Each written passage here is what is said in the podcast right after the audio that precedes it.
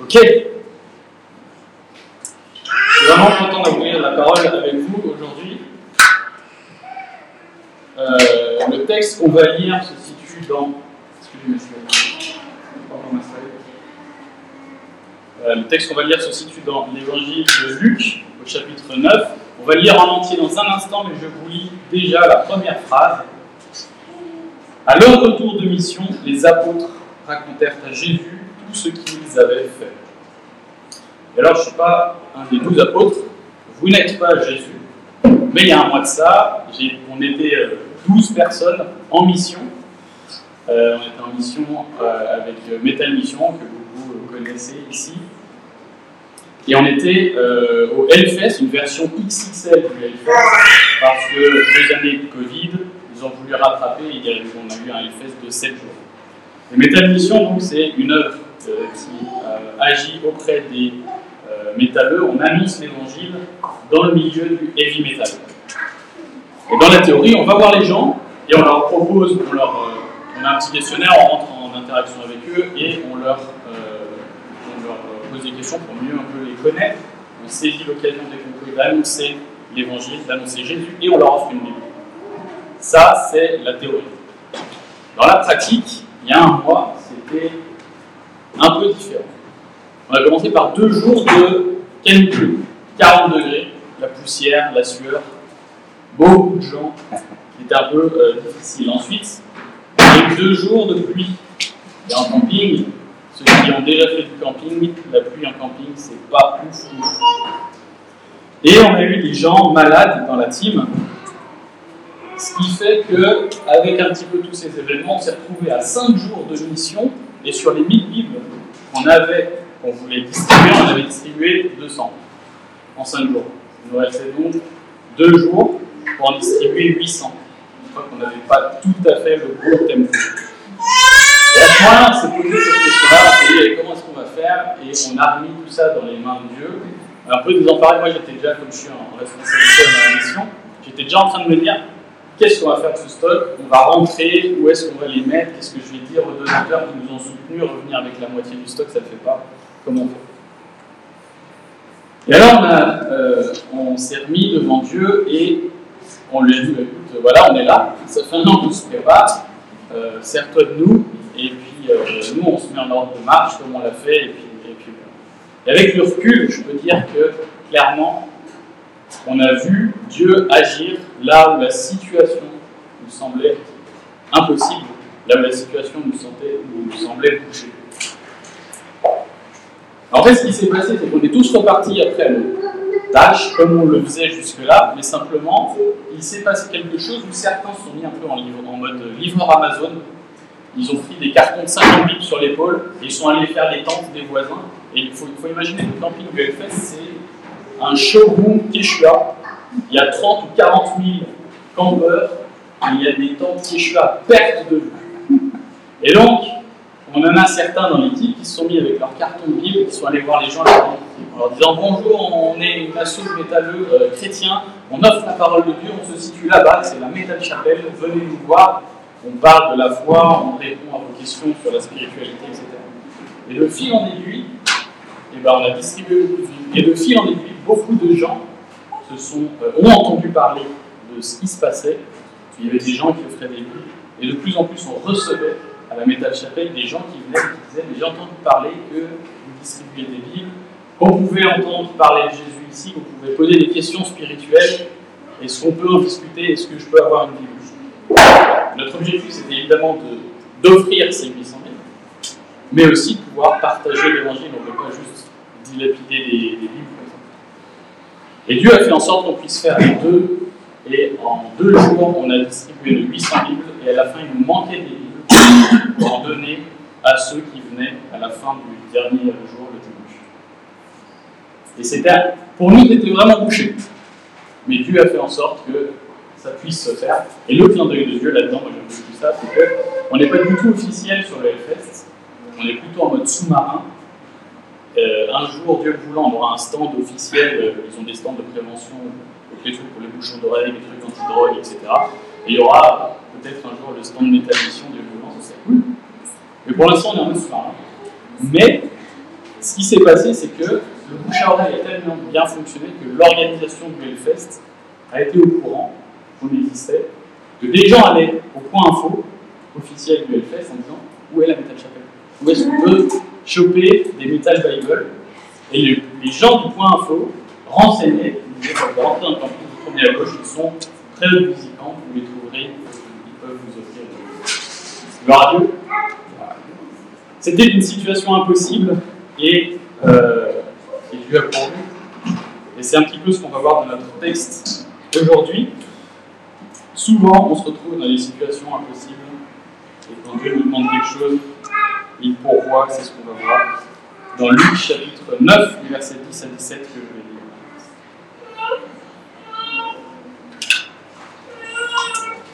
lire. Alors, retour de mission, les apôtres racontèrent à Jésus tout ce qu'ils avaient fait. Il les prit avec lui et se retira à l'écart, du côté de la ville appelée Bethsaïda. Mais les gens l'apprirent et le suivirent. Jésus les accueillit, il leur parlait du royaume de Dieu, et il guérissait tous ceux qui en avaient besoin. Comme le, jour commençait à baisser, les douze s'approchèrent et lui dirent Renvoie la foule afin qu'elle aille dans les villages, dans les campagnes des environs pour se loger et pour trouver de quoi manger car nous sommes ici dans un endroit désert. Mais Jésus leur dit Donnez-leur vous-même à manger. Ils répondirent Nous n'avons pas plus de cinq pains et deux poissons, à moins d'aller nous-mêmes acheter des vivres pour tout ce peuple. En effet, il y avait environ 5000 hommes. Jésus dit à ses disciples Faites-les asseoir par groupe de 50. C'est ce qu'ils firent et tout le monde s'assit. Jésus prit les cinq pains et les deux poissons, leva les yeux au ciel et les bénit. Il les rompit donna aux disciples afin qu'ils les distribuent à la foule. Tous mangèrent et furent Dieu. Et l'on emporta douze paniers pleins de morceaux qui restaient. Jusqu'ici, la parole de Dieu. Dans ce texte Jésus, euh, dans ce texte qu'on vient de lire, on voit Jésus qui demande quelque chose d'impossible aux disciples. Et on voit Jésus qui accomplit un miracle en utilisant la foi et les actes de ses disciples. Et c'est l'enseignement qu'on peut retirer de ce texte. Lorsque Dieu nous demande quelque chose, il pourvoit, même si ça nous semble impossible. Je répète, quand Dieu nous demande quelque chose, il pourvoit, même quand ça nous semble impossible. Et je fais trois observations sur ce passage. Une situation impossible, des versets 10 à 12. Une demande impossible, des versets 13 à la moitié du verset 14. Et 14 à la fin 17. Un Dieu qui pourvoit à l'impossible. Et je vais prier avant qu'on rentre dans le. Seigneur Dieu, on veut te, on veut te louer encore d'avoir euh, accès à ta parole, d'avoir accès à l'enseignement qu'on peut en retirer de, ta parole. Touche nos cœurs, Seigneur, ressortir de ce texte aujourd'hui. Touche nos cœurs, transforme nos pensées, et qu'on puisse ressortir de là avec euh, une vie de disciple enrichie, une vie de disciple euh, joyeuse, prête à te suivre. Au nom de Jésus. Amen.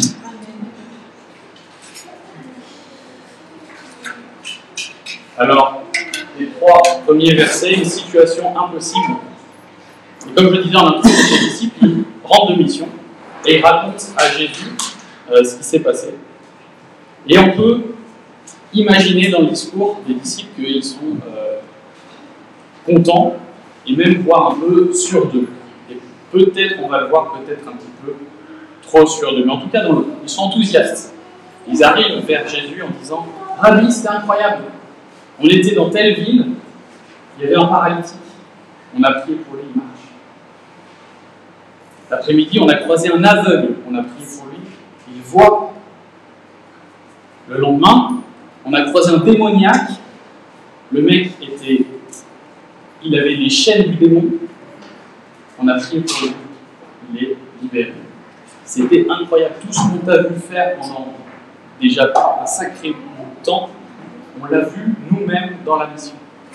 On peut imaginer ce, cet enthousiasme des, euh, apôtres. Effectivement, ils reviennent, c'est un succès, cette mission, c'est un succès. Et pour donner un peu de contexte, en fait, on est dans, euh, l'évangile de Luc, les grands et les chapitres de Luc sont longs. On est au chapitre 9, on est à peu près à la moitié du ministère de Jésus. Et, euh, et jusque-là, ça va s'accélérer euh, par la suite. Le ministère de Jésus, il y a de plus en plus d'événements, euh, plus on se rapproche de la fin. Mais jusque-là, il ne s'est pas passé un million de choses. Oui, il y a eu des miracles, il y a eu pas mal de choses, mais, pas non plus. Euh, donc en fait, Jésus a choisi les douze, il les a enseignés, il a accompli quelques miracles, sinon les 5000 personnes qu'on voit ici n'auraient pas entendu parler de lui et il ne serait pas venu, il serait pas venu. Et donc, il a choisi les douze, il les a enseignés, il a fait le serment de la montagne, et on en est à peu près là, c'est le moment où Jésus envoie en mission les apôtres. Première mission, il fallait que ce soit un succès. Et on imagine, du coup, nos apôtres revenir avec cette joie-là, l'euphorie un petit peu de la mission qui s'est bien passée. Et moi, j'imagine bien Jésus faire un peu comme un, comme un entraîneur d'une équipe. Ces joueurs viennent de gagner un match, et les prend avec On va regarder ce qui s'est bien passé, on va regarder ce qu'il faut corriger, et on va un petit peu euh, garder tout ça ensemble. Jésus, il fait ça. Et, euh, malgré. Euh, et là, on va avoir un, événement qui venir nous perturber un peu ce, ce, cette trajectoire-là. Le débriefing va changer là où il être. Vous savez, un entraîneur, en fait, il prend en général ses joueurs, ils vont dans le vestiaire, ou alors ils font ça en mode. Euh, quelques jours après, ils partent en retraite, en mode intimiste. Et là, il y a 5000 personnes qui débarquent. Le mode intimiste, c'est moi. Et quand on dit 5000, d'ailleurs, on va le voir, on parle de 5000 hommes en général, donc il faut qu'on rajoute des femmes et des enfants. On peut largement imaginer qu'il y a 10 000 personnes. Et donc, changement de plan. Et même si ce n'est pas le centre de notre enseignement aujourd'hui, on peut observer que Jésus, ce qu'il fait, c'est qu'il avait une trajectoire. Il voulait débriefer avec ses disciples. Il y a des gens qui ont besoin de lui. Il va changer ses plans et il va être là pour les bénir. Et ces gens-là, en fait, réellement, ils avaient entendu parler du royaume de Dieu. Ils avaient entendu parler qu'il y avait ce Jésus qui faisait des miracles. Ils venaient pour ça. Ils avaient soif de ça. Jésus ne va pas leur dire restez, euh, je suis en train de débriefer avec mes disciples, euh, on se retrouve demain. Jésus les accueille. Et peut-être, je ne sais pas si en application directe de ce message, on peut se dire dans notre congé, il faut qu'on ait en permanence 5 ans et de Mais on peut au moins se dire qu'il faut qu'on apprenne cette flexibilité. Dans l'hospitalité, il faut qu'on apprenne cette flexibilité pour pouvoir changer nos plans quand il y a des gens qui ont besoin. Et alors le soir arrive, et là, le disciple anticipe un petit peu la problématique. On, est dans un endroit désert. Et ici, c'est pas possible de nourrir ces 5000 personnes, ces 10 000 personnes. On n'y arrivera pas. C'est impossible. Alors, on n'est pas dans une situation où on parle de vie ou mort. Tout le monde a sauté déjà un repas, je pense. En général, ça se passe bien. Mais, on se retrouve quand même dans une situation où il n'y a pas d'issue pour cette histoire de repas. En France, ça nous parle plus. Et alors, dans quelle situation, la Bible, ça s'applique à nos vies, dans quelle situation, à quelle situation de nos vies ce texte-là fait référence. Est-ce qu'on a des situations impossibles dans nos vies qui, qui font écho à ce texte? C'est une bonne question. Comment est-ce qu'on s'applique la Bible avec un texte comme ça? Est-ce qu'on parle de, je sais pas, se présenter à un examen sans avoir rien bossé et demander à Dieu? Un miracle Est-ce qu'on parle de, vouloir absolument gagner un contrat avec un client? Il y a la discussion qui s'engage, puis il y a la concurrence qui arrive, qui va mettre le bazar un petit peu dans ce qui a déjà un petit peu été gagné. Et Seigneur, j'ai besoin de ce contrat et il faut signer absolument. Est-ce qu'on parle de ce genre de choses? Est-ce qu'on parle d'être en congé le 29 euh, juillet? Et de se dire le 30 juillet, samedi 30 juillet, je prends la 7, Seigneur, la 7 elle est pour moi, il n'y a pas de bouchon jusqu'à Marseille. Est-ce qu'on parle de ça? Est-ce que c'est ça nos situations impossibles Non, je pense pas. Je pense pas. Faut, faut qu'on regarde le contexte un petit peu pour savoir un petit peu à quoi ça fait euh, référence. Et dans, l'a dit, on est dans un contexte de mission, les apôtres qui rendent mission. Et plus généralement, on est dans un contexte de. Et on va le voir même un petit peu plus loin. On est dans un contexte où Jésus demande quelque chose. C'est ça notre contexte. Et donc c'est là, dans cette direction-là, qu'il faut qu'on cherche les situations impossibles où Dieu va pourvoir. Alors c'est quoi? Les situations impossibles où Dieu nous demande quelque chose On. Où est-ce que Dieu nous demande quelque chose Vous on parle de la volonté de Dieu là en fait. On vient de dire qu'il ne s'agit pas de notre volonté. Là, c'est tout droit jusqu'à Marseille, non, on ne parle pas de ça. On parle de la volonté de Dieu. Et la volonté de Dieu pour notre vie, c'est pas très compliqué. C'est pas très compliqué la volonté On a un livre gros comme ça qui nous en parle. Dans ce livre, on trouve des choses effectivement qui nous semblent impossibles. Avoir une vie qui était riche, avoir un culte perso, avoir une vie de prière quotidienne, ça, moi, je pense que c'est compliqué. Ça, c'est quelque chose que Dieu nous demande. Et je pense qu'il, pour beaucoup, nous semble inatteignable, nous semble impossible. Lutter contre le péché, fuir les tentations, abandonner la chair, vivre par l'esprit, porter du fruit, aimer notre prochain, bénir notre voisin, partager son témoignage, annoncer l'évangile, partir en mission, supporter les souffrances, résister à la persécution, pardonner. Ça, c'est la volonté de Dieu. C'est ce qu'on trouve dans la Bible. Et c'est que, je ne sais pas vous, mais moi, c'est que des choses qui me semblent inatteignables. Sans le secours de Dieu, tout ça, ça me semble inatteignable. Alors que font nos, apôtres devant cette situation bloquée, impossible? Ben, Ils font comme nous. Ils s'accrochent à ce qu'ils maîtrisent, la raison, leurs efforts. Ce qui est, ils sont même prêts, je ne sais pas si vous avez noté ça, mais ils sont prêts à dire ben, on a 5 pains et 2 poissons, mais s'il faut, euh, il y en a 10 000, mais on va faire les courses. C'est le verset 13, je crois, qui dit ça. Faut-il vraiment qu'on chercher à manger par nous-mêmes Les apôtres, ce qu'ils font à ce moment-là, ils s'appuient sur maîtrise, sur ce qu'ils connaissent. Mais ils ont oublié une chose, c'est que lorsque Dieu nous demande quelque chose qui nous pourvoit, même quand ça nous semble impossible. Et alors on se retrouve avec les versets 13 euh, et début du verset 14, cette demande impossible. Honnêtement, vous avez vu la réponse de Jésus. Donnez-leur vous-même à manger. C'est étrange. Ils sont, moi j'imagine les apôtres dans le, ils anticipent un problème, ils sont plutôt dans la compassion face à cette foule de 10 000 personnes qui va avoir Et Jésus leur dit, donnez-leur vous-même à manger.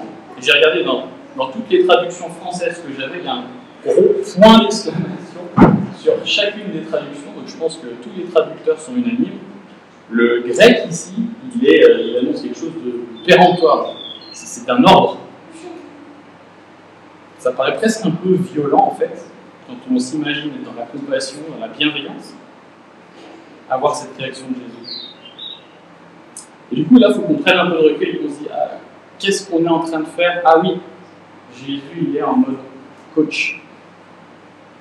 Il est en mode entraîneur, il veut débriefer. Et il va faire quelque chose, il va leur apprendre quelque chose. Tout en bénissant les 10 000 personnes qui sont devant lui, Jésus va apprendre quelque chose à ses disciples qui rentrent de mission. Il va leur apprendre deux éléments essentiels de la vie de disciple. Le premier, Jésus peut nous demander des choses qui nous semblent impossibles.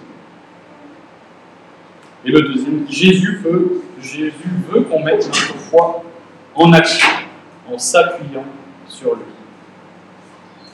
Alors le premier, Jésus peut nous demander des choses qui nous semblent impossibles. Vous êtes d'accord avec ça Ouais. Je crois que dans l'Ancien Testament, il semble qu'il y a 614 commandements. Et je crois qu'on a tout l'Ancien Testament, quand, l'Ancien Testament ne donne pas des commandements, il montre comment les Israélites ne sont pas arrivés. C'est à peu près ça l'histoire de l'Ancien Testament. Et Jésus, avec le serment sur la montagne, il dit bah, là, il y avait les, 614 commandements de l'Ancien Testament, la barre, elle était là, maintenant elle est là. Le serment sur la montagne, c'est ça. Hein. Jésus qui dit euh, Vous avez entendu qu'il a été dit, moi je vous dis que. On est au-dessus. Clairement, Dieu peut nous demander des choses qui nous semblent impossibles. Et si on revient sur notre, texte, les cinq pains et les deux poissons, il est on le retrouve dans l'évangile de Jean, chapitre 6, et on a ce verset, Jean 6, 6, qui dit Il disait cela pour les mettre à l'épreuve, car lui-même savait ce qu'il allait faire. C'est intéressant. Hein. Jésus veut mettre à l'épreuve ses disciples. Il veut mettre à l'épreuve ses disciples et du coup, il leur demande des choses impossibles. Et Dieu et Jésus fait pareil avec nous. Il peut nous demander des choses qui nous semblent impossibles. Le deuxième point que Jésus euh, veut transmettre dans ce mode de débrief avec ses disciples, Jésus veut qu'on mette notre foi en action en s'appuyant sur lui. On vient de le dire, il y a un peu comme une provocation que Jésus fait. Donnez-leur vous-même à. Ça semble être une pique et il veut les, il veut les mettre à l'épreuve, on vient de le dire. Qu'est-ce qui a provoqué cette mise à l'épreuve? Il y a un truc qui s'est passé avant qui a fait que Jésus se dit il faut que je les souffle, il faut que je fasse quelque chose, que je les provoque. Alors je vois plusieurs pistes, et peut-être que c'est une combinaison de ça. Peut-être que dans le retour de mission qu'ils ont fait, les apôtres, peut-être que Jésus aurait aimé entendre quelque chose du genre Rabbi, on a, on a guéri des gens, on a libéré des démoniaques grâce à toi. Et on n'a pas l'impression que grâce à toi, il est dans le, texte, dans le retour de mission. Et de la même manière, là, sur notre histoire des gens qui ont faim, versets 12 et 13, je pense que Jésus aurait aimé voir ses disciples venir vers lui en disant Rabbi, on ne peut rien, c'est désert. Comment on fait pour nourrir ces gens? Il faut que tu fasses un miracle, il faut que tu interviennes. On a besoin de toi dans cette situation. Mais ce n'est pas tout à fait ce que les apôtres ont retourné du cas. Tout porte à croire que ce n'est pas tout à fait ça. Et derrière ce donnez-leur vous-même à manger, point d'exclamation. Je pense qu'on peut pas mal de choses de ce que Jésus voulait leur transmettre. Et j'imagine bien, derrière cette phrase-là, Jésus vouloir dire quelque chose du genre. Alors oui, c'est sûr, il, va y avoir un souci. C'est désert, il n'y a rien, pas un resto, que dalle. Mais vous revenez de mission. Comment ça se fait que vous avez guéri Comment ça se fait que vous avez libéré les démoniaques? Est-ce que vous avez fait ça par vos propres forces? Si vous avez fait ça avec votre raison, c'est moi qui étais là. Jésus veut leur faire comprendre que c'est lui qui était là sur la mission qu'ils viennent de faire et qu'ils ont toujours besoin de lui. Est-ce qu'on est capable de nourrir 5000 personnes dans un endroit Est-ce qu'on est capable de distribuer 800 Bibles un festival de deux jours tout en annonçant l'évangile? Est-ce qu'on est capable d'inviter notre voisin quand on sort de chez nous, on le croise, pour lui partager notre témoignage, toucher son cœur, lui faire découvrir Jésus? Est-ce qu'on est capable de pardonner un conjoint qui nous fait des pires crasses depuis des mois Est-ce qu'on est capable de garder nos yeux purs et nos pensées pures quand on passe notre vie sur Internet La réponse c'est non, mes amis. C'est pas possible. Par nos propres forces, sans le secours de Dieu, c'est pas possible. On n'en est pas capable. Ce que Dieu nous demande, c'est bien trop haut, bien trop élevé. On n'en est pas capable, mais s'il vient nous secourir, s'il nous demande ce genre de choses, il pourvoit, il vient nous secourir. Et la vie chrétienne, elle commence comme ça. Vous vous souvenez du jour de votre conversion, c'était Seigneur, je, je te parle. Mes fautes sont trop nombreuses, ta justice est trop exigeante, je ne peux rien faire. J'ai besoin de toi, j'ai besoin que tu viennes me pardonner, j'ai besoin que tu viennes changer mon cœur. La vie chrétienne, elle commence comme ça. Et ça, c'est la bonne nouvelle. Et l'autre bonne nouvelle, l'autre bonne nouvelle, c'est que la vie chrétienne, elle continue comme ça.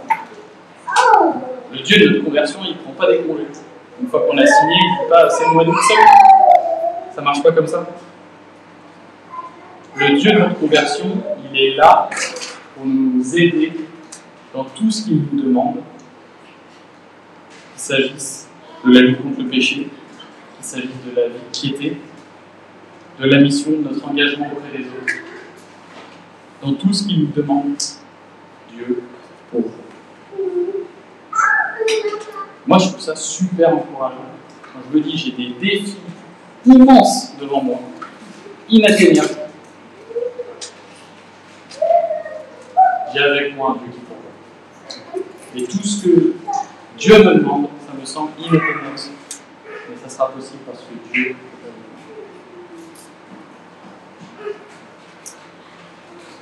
Et c'est ce qu'on va voir maintenant dans ce passage où Jésus va se mettre en action.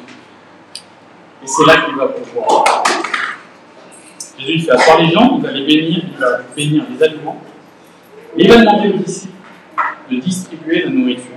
Alors, on l'a tous probablement beaucoup lu, ce passage, et l'histoire des 5000 personnes nourries avec 5 pains et 2 poissons, on l'a probablement lu et relu et relu. Et, mais en fait, de la question Comment ça s'est passé cette affaire? Est-ce qu'il y avait des, des, paniers et quand quelqu'un plongeait dedans, prendre un morceau, de, bah, il y avait un nouveau morceau qui apparaissait?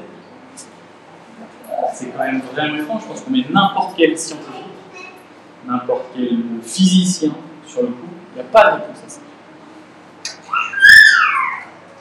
Alors je me suis aventuré dans un calcul euh, grosse maille. Je me dis 5 pains, bon allez, 400 grammes par pain, allez, on arrive à 2 kilos. On a un cuisinier, 400 grammes par pain, ça marche ou pas? L'appelle. Ouais. Allez, ça marche. 2 kg de pain. On a deux poissons, on a des gros poissons, 1 kg chacun. Ça nous fait 2 kg de poisson. 2 kg de pain, 2 kg de poisson. Et on a une foule de 10 000 personnes. C'est-à-dire s'ils mangent un petit peu, un petit casse-croûte, chacun mange 200 grammes de pain, 200 grammes de poisson. C'est pas un repas oufissime, mais ça, peut, donner le coup. Fois 10 000, on est à 2 tonnes de pain à la sortie, 2 tonnes de poisson. On est parti de 2 kilos chacun. On a 2 tonnes de pain, 2 tonnes de poisson à la sortie. Jésus a fait 10 fois 10 000, fois 1000, pardon, fois 1000 sur ce qui était disponible. C'est beau ça. Encore une fois, je ne sais pas comment ça s'est produit. quel processus, euh, comment est-ce que vous pouvez voir le truc mais les disciples, eux, devaient le voir en distribuant, ils devaient voir ce, miracle-là s'accomplir devant leur. Il y a un truc qui est chouette, c'est que ce miracle-là, il est euh, relaté dans les quatre évangiles. C'est intéressant. Et il n'y en a pas d'autre à part la résurrection de Jésus. C'est le seul miracle qu'on retrouve dans les évangiles synoptiques et dans l'évangile de Jean. Intéressant, ça veut peut-être nous dire quelque chose peut-être que ce miracle-là en particulier, il est marquant dans le ministère de Jésus. Et en fait, dans l'évangile de Luc, juste avant, on a, euh, Hérode qui se pose la question. Il y a du tumulte dans la région, qu'est-ce qui se passe? Les gens sont agités, il y a des mouvements de foule. Qu'est-ce qui se passe? Qui est ce Jésus? Et juste après ce passage, on a Jésus qui est avec ses disciples et qui pose la question à ses disciples Qui dit que je suis on a ces deux passages, on est focalisé sur l'identité de Jésus. Et au milieu, on a ce miracle avec les cinq pains et les poissons. Les je pense que ce texte-là dans la Bible, il est là pour souligner en gros, en gras, Jésus est Dieu. Jésus est Dieu. Il est Dieu créateur, parce qu'il maîtrise la matière et ses fois mille dans la matière.